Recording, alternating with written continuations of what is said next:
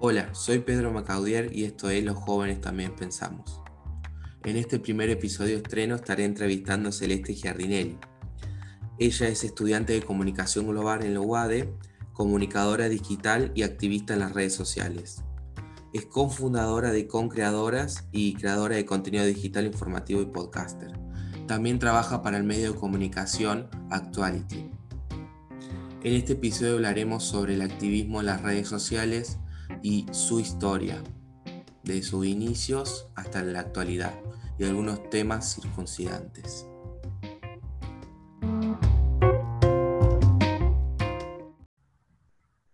Bueno, un poco nervioso de esta situación, como ya te dije antes, Celeste, un honor eh, poder iniciar este primer capítulo con Celeste.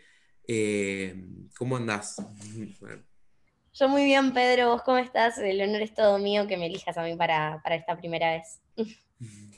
Bien, bien, tranqui, eh, empezando este emprendimiento. Bueno, no sé si querés presentarte brevemente. Dale, con todo gusto. Mi nombre es Cele, Cele Giardinelli. Soy creadora de contenido y activista en redes sociales. Em, trabajo como periodista en dos medios de comunicación que son Actuality Español y 247.info. Y además soy cofundadora de un proyecto que busca potenciar la voz de nuevas mujeres creadoras de contenido y creadoras creadores de contenido en general. Perfecto, qué lindo, sí. Eh, eh, ¿cómo te puedo decir? Te digo que cuando me, enteré o, contaste en, la charla que diste el otro día que trabajaba en Actuality, eh, me quedé boquiabierto porque yo los empecé a seguir hace poco porque viste que eh, uno cuando usa TikTok pasa, pasa, a veces sigue, me gusta. Y yo lo empecé a seguir porque me encantó la moda, el modo en que hacen las cosas y después como que vi un video tuyo, el de la jefa, la, perdón, la... No me sale la... El de Ruth la jueza, la jueza difunta. Sí, sí, no, no, te juro que lo vi, no me di cuenta. Así que muy lindo ese video. Gracias, gracias. Eh, bueno, lo primero que te quería preguntar es, eh, ¿por qué te interesaste en comunicación? Creo que mi interés por las comunicaciones, la verdad es que nace por parte de mis padres. Usualmente la gente que está metida en redes nada tiene que ver con sus familias. No es mi caso. Em, mi mamá estudió comunicaciones en la UCA y mi papá trabaja hoy como periodista en algunos de los medios más importantes del país, como Página 12, donde trabaja todos los martes tiene sus columnas em, y también tiene sus columnas de radio en diferentes radios del país. Entonces, eso, mi mamá además también trabaja como periodista y a mi papá lo conoció haciéndole una entrevista para, una revista de su ciudad. Así que la verdad es que el amor a las comunicaciones lo tengo en la sangre. Wow, sí. Qué, lindo, qué lindo tener padres así con, ese tipo de, laburo, se puede decir. Eh, Sí, sí. Eh, bueno, entonces, vos me decís que iniciaste también, que tuvieron influencia tus padres, y ¿cómo fue ese inicio? ¿Cómo lo empezaste?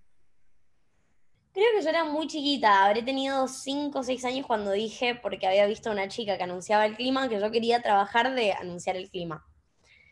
Pero después fueron pasando los años, ese como que fue un chiste que quedó en la mesa de que se le quiere trabajar a anunciar el clima. Hoy la verdad es que no, no diría que ese es mi trabajo soñado bajo ningún término.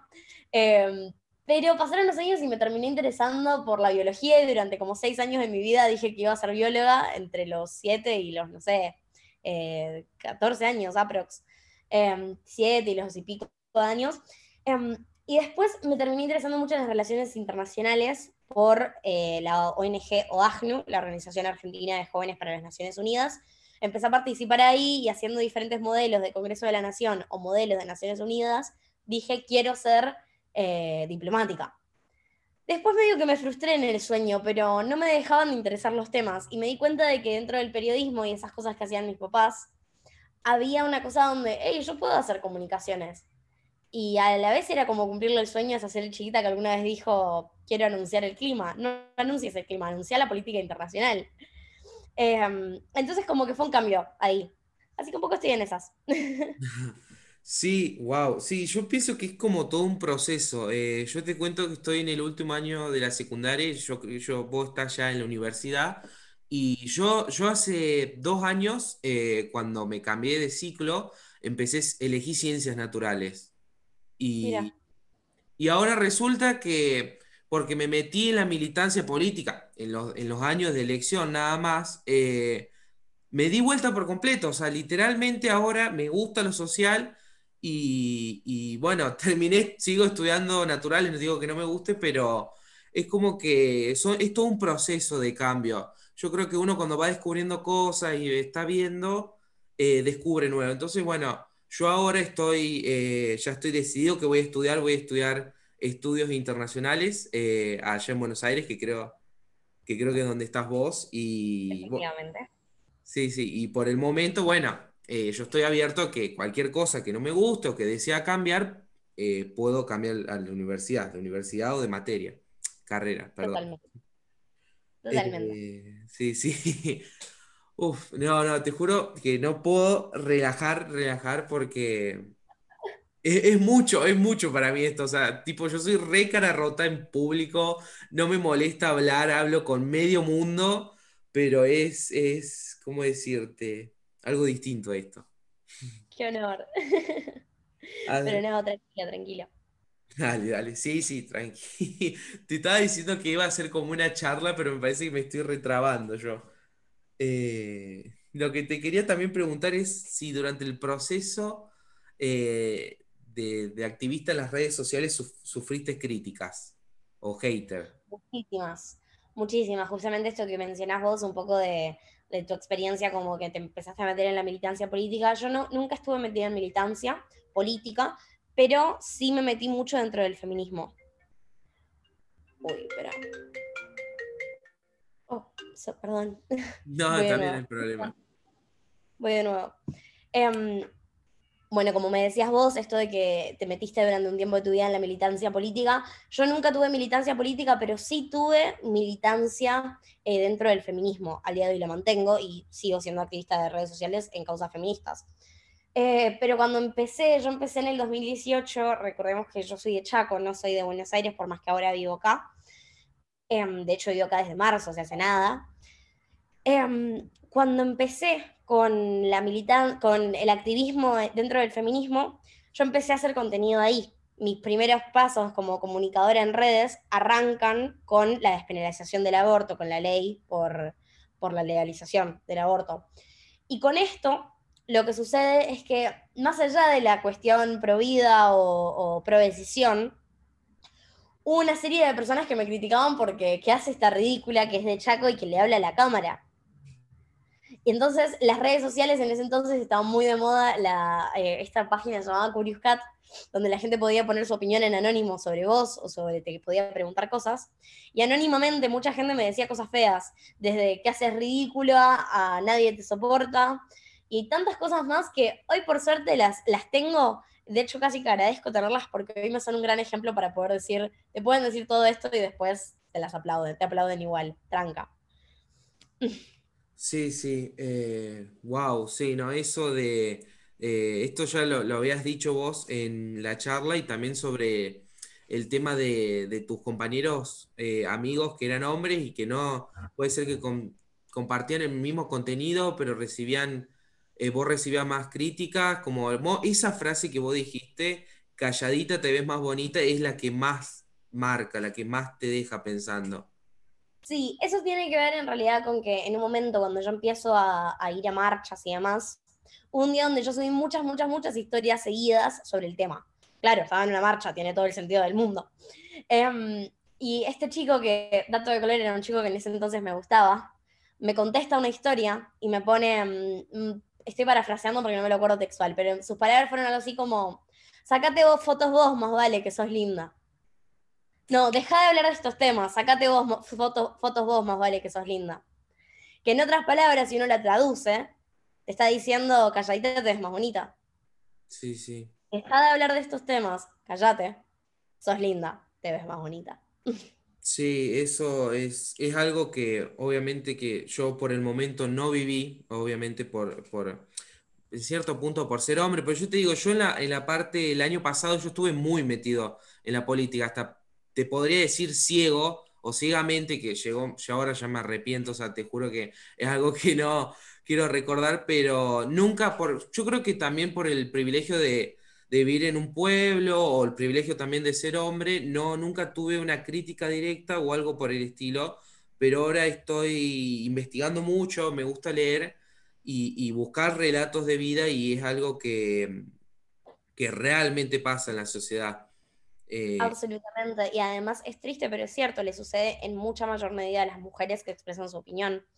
Eh, justamente esto es una parte de la charla esa que escuchaste mía, donde yo hablaba de que a, mis amigos que empezaron a hacer contenido y que muchas veces también difundían cosas que tenían que ver con la despenalización del aborto, no se les reían, no se les burlaban, les parecían grosos porque apoyan a la despenalización y hablan al respecto, porque son varones que hablan, ¡ah! Y ahora lo pienso y era como, claro, yo intentaba decirles, ¿me entendés lo que me pasa? Y mis amigos me decían, te quiero, te escucho, pero no, no te entiendo, porque no les sucedía. Sí, sí, ese, ese es el tema. Eh, yo creo que el conocimiento en cierto punto es poder, que cada, o sea, cada uno creo que al informarse cambia el tipo de discurso, las cosas que dice, porque, qué sé yo, yo, yo te puedo decir en un principio, em, tenía pensamientos muy distintos o puede ser que ya sean hasta machistas y uno cuando se da cuenta empieza a cambiar. Yo creo que Absolutamente, absolutamente. De hecho, desconfío de cualquier persona que piense lo mismo durante dos años seguidos. si alguien mantiene todas y cada una de sus palabras durante dos años seguidos a esta edad, que estamos en, a esta edad, o sea, entre los, si vos entre los 16 y los 23 años pensaste más o menos lo mismo, yo desconfío de vos. Sí, sí. Si entre los 16 y los 23 no hiciste muchos cambios en tu cabeza y no pasaste por muchos pensamientos distintos, algo está mal. es para preocuparte.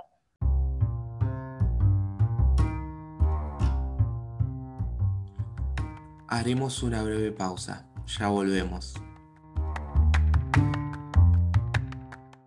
Sí. Eh, bueno, y volviendo un poco a la comunicación, algo que yo veo es que está, ¿cómo se dice? Muy vigente la frase, no miro más las noticias. Eh, o no veo más, hay muchas cosas malas, gente se muere, eh, y eso yo creo que trae también, volviendo un poco a lo que es la juventud, los nuevos, los nuevos tipos o métodos o plataformas de noticias, que eso es lo que vuelve a, Actuality. Eh, yo creo que TikTok ha roto todo tipo de barrera, es ahora literalmente una de las, mejores, la mejor aplicación del momento y yo creo que en mi opinión personal el contenido que crean es uno de los mejores que veo porque yo, yo es como, ¿cómo decirte? No me gusta ver las noticias, pero tampoco me gusta estar desinformado en cierto punto.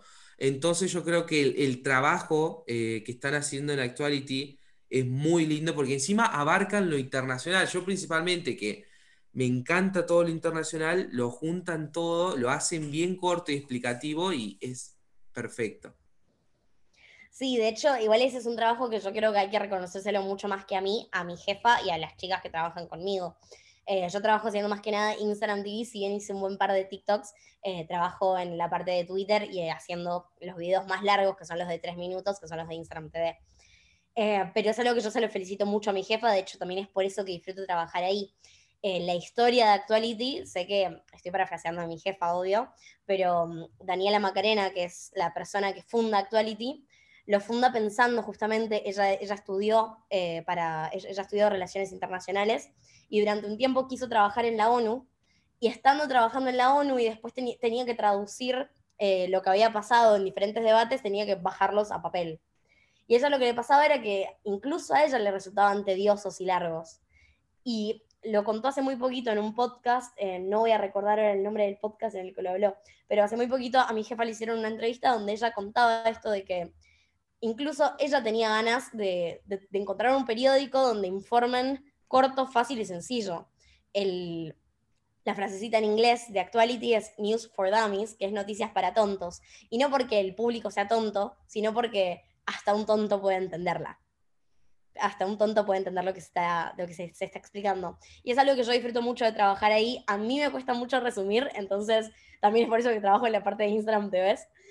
Eh, pero disfruto mucho estar ahí y he aprendido mucho sobre poder ir al punto, ir al grano de las cosas, y realmente lo veo todos los días en los mensajes que llegan a las cuentas, en los comentarios que postean y demás, este, esta sensación de agradecimiento por parte de muchos jóvenes diciendo, hey, de verdad, el trabajo que están haciendo acá, gracias, o gracias a ustedes aprendo. Eh, un comentario muy, muy seguido, que aparece mucho en TikTok sobre todo, es, con ustedes aprendo más que en la escuela. Y es algo que se lo, se lo, aplaudo sobre todo a mi jefa, que además es la persona que suele hacer los scripts, que son los guiones en los videos. Em, y bueno, es eso mismo, justamente. Y respecto a TikTok, me parece que es una red social que al igual que todas las redes, es lo que uno haga de ella. Entonces, si vos elegís seguir a las influencers de TikTok que suben videitos bailando, no es una red social de la que puedas aprender. Sin embargo, si vos elegís consumir páginas como Actuality o páginas como hay, yo conozco y sigo antropólogos en TikTok, conozco a gente que me explica matemática en TikTok, conozco a gente que explica cosas de literatura. Em, los explainers de un minuto no son una cosa de Actuality, son una cosa que hace tanta gente en tantas gamas de la comunicación distintas pero me parece que TikTok es una red social muy peligrosa desde la perspectiva... Em, el contenido es tanto y tan variado como en todas las otras, pero, pero es tanto más explosivo desde la perspectiva que llega a, tu, llega a vos sin que lo busques, que hay que tener muy controlado qué es lo que uno consume ahí adentro. Más allá de eso, hay un estudio de la Universidad del, MIT, del, del, Instituto de Tecnología de Massachusetts, que por ejemplo, hablando de otras redes sociales como Twitter, habla de que en Twitter las noticias falsas, las fake news, se esparcen seis veces más rápido, seis veces más rápido que cualquier eh, noticia verídica. Entonces, con esto también hay una cuestión de, eh, los jóvenes dicen, ay, es que todas las noticias son malas, todas las noticias son esto. Pero si uno lo piensa un poco más a fondo, vamos a un caso que pasó hace muy poquito. En Twitter se puso muy se puso como trending topic que teóricamente Branca se iba de la Argentina y Coca-Cola también. Y fue trending topic en Twitter por un día entero que el Fernet con Coca no lo íbamos a poder conseguir más en la Argentina. Era una noticia falsa que realmente amargó a mucha gente que consume mucho Fernet con Coca. Pero ese es un ejemplo de tantos más. Hay tantas noticias falsas que a la gente las amarga constantemente. Ha pasado con políticos como ha pasado con celebridades o gente del espectáculo. Entonces es esta cosa de, sí, ¿hasta qué punto están las cosas tan mal? Sí, definitivamente están mal si uno mira las causas como los humedales y demás, pero a causas que realmente están mal y que están pasando en el mundo, quizá no les damos tanta pelota como si se les da a las noticias falsas. Sí, eh, sí, yo creo que también es un arma de doble filo, como vos bien decís. Eh, lo básico es, no puedes mirar siempre el mismo noticiero, ¿me entendés? O, mirar siempre la misma página. Es buscar variables, ¿me entendés? Si sabés que uno tiene un color político de un lado y el otro del otro, sacás lo que te sirva de ambos. No puedes... Yo no creo que hay que sacar lo que te sirva, creo que hay que seguir a los dos. De hecho, eh, es una cosa que yo la he visto mucho en muchos amigos míos que se hicieron muy radicales, no por radical como lugar político, sino radicales de X partido político. O sea, muy radicales de la izquierda o muy radicales de la derecha o muy radicales del liberalismo o muy radicales del kirchnerismo o del macrismo. Eh, y creo que esta radicalización sucede a causa de esto de que justamente son, son mis amigos que siguen a todos sus amigos que piensan igual. De hecho, es una cosa que la vi hace poco con el tema del debate mm, estadounidense, el debate de los dos candidatos a presidente, Trump y Joe Biden. Tengo un amigo que está muy metido en la hoy denominada derecha nacional de Twitter.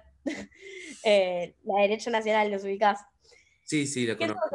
Es, muy amigo mío, yo lo quiero mucho, pienso totalmente opuesto políticamente a él, pero es muy amigo mío, es una persona muy tolerante, eh, por más que en sus redes no aparente, y, publica entonces una foto, que, una foto con la encuesta eh, en su red social Instagram que decía Trump o Biden. Los votos eran algo así como 98% Trump, 2% Biden. Entonces yo decía, claro, después esta persona anda diciendo es que no, es que la gente piensa esto. ¿Y cómo no vas a pensar que la gente piensa eso si todo lo que te rodea piensa igual que vos? Entonces, no creo que sea una cuestión de seguir a Clarín y seguir a Página 12 y agarrar lo que te convenga de los dos. No, seguí a los dos y lea a los dos y consumí a los dos. Sí, es mucho más tiempo, es una flojera en un montón de sentidos, pero si vas a leer una noticia sobre Vicentín en Clarín, también leo una noticia sobre Vicentín en página 12. Saca tus propias conclusiones. Sí, sí. Creo eh, que es una cuestión de sumatorias, no de, no de despejando eh, algunas cosas. Sí, eh, me expresé mal, pero prácticamente toda la definición que, que, dijiste concuerdo. Es, si no me falla, creo que es multipluralismo de ideas. multipluralismo, exactamente. Sí, eso. a mí me pasó, como mismo te dije el año pasado, y yo creo que tampoco uno no puede, o sea, no quiero meterme muy a fondo, eh, es, complicado a veces, viste, estar en un extremo, porque no creo que alguien esté 100% de acuerdo de todo, ¿me entendés? Eso es lo que lleva a los extremos. No sé si... Sí, hay, hay unas cuestiones. Esto me parece que es como para tema de otra conversación, pero con la cuestión de los extremos, me parece que, hoy en día hay una, hay una tendencia a extremizarse cuando crees que todo el mundo piensa lo mismo que vos. Sí, eso. Bueno, cambiando de tema. Eh, hiciste un intercambio, eh, contaste que hiciste un intercambio. No sé si no, podés contar un poco cómo fue ese intercambio, qué te dejó. Claro, con todo gusto. Sí, mi intercambio fue entre 2018 y 2019. Me fui en agosto de 2018 y volví en agosto de 2019. Em, no, mentira, volví en junio de 2019. Estuve 10 meses y pico, 10 meses y un poquito. Cuestión, eh, me fui a Estados Unidos, fue una experiencia hermosa, sobre todo porque mi experiencia de intercambio fue sin empresa. Entonces me ahorré muchas burocracias, mucha parte burocrática, em, pero más que burocrática, de papeles. Eh, pero además fui a un colegio que no era un colegio típico de Estados Unidos, sino que fui, eh, tuve una beca muy buena, afortunadamente, si no, no lo, pude haber no no lo hubiese podido pagar pero tuve una muy buena beca para un colegio que se llama Christ Church School, es una escuela episcopal, es una escuela creyente del catolicismo o cristianismo. La verdad, mi ignorancia dentro de la religión queda evidenciada con esto. Pero es una escuela episcopal, por ende aprendí mucho sobre, justamente sobre esta rama de la religión, donde éramos tan pocos estudiantes que para que te des una idea, en todo el colegio éramos 250 y tantos alumnos todo el colegio, cuatro años, 250 alumnos. Cuatro años. Éramos muy pocos. Y a eso se le sumaba que de esos 250 personas, el 30% eran estudiantes de intercambio, eran estudiantes del extranjero, personas que provenían de distintos países, y no era de distintos países, venían de Canadá y venían de China, estábamos. Había mucha pluralidad desde mucha gente de Latinoamérica, tengo grandes amigos mexicanos de Guatemala y de Brasil, mi mejor amiga es brasileña, yo era la, representante argentina, digamos. Em, pero también tuve muchas amigas dentro de Asia, de, sobre todo de China, pero también muchas chicas de Tailandia, me hice muchas amigas de Tailandia, de hecho, eh, y de Corea. Así que había una pluralidad enorme. Dentro de Europa, mi mejor amigo es de Austria.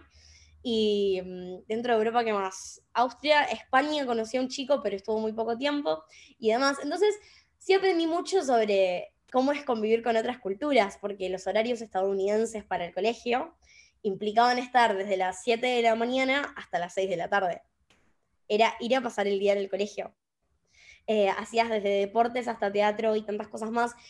Y lo que más me llevo, más allá de mis amigos y lo que aprendí culturalmente y el choque cultural con la gente de Estados Unidos y demás, eh, lo que más me llevo son a mis profesores al día de hoy yo me escribo, no te voy a decir diariamente, pero mensualmente con todos los profesores que me dictaron clases.